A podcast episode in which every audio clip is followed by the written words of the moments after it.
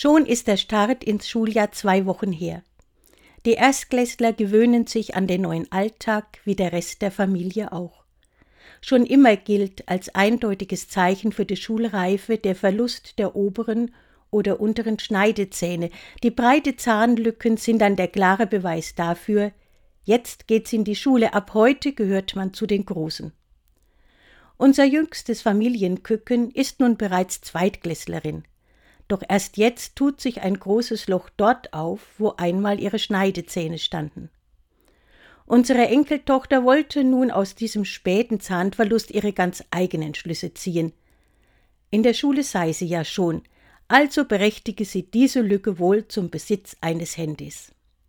Sie musste sehr viele Tränen vergießen, und die Eltern hatten schwere Überzeugungsarbeit zu leisten, denn das ersehnte Handy wird es erst in zwei Jahren geben, sonst würden die älteren Geschwister auf die Barrikaden gehen.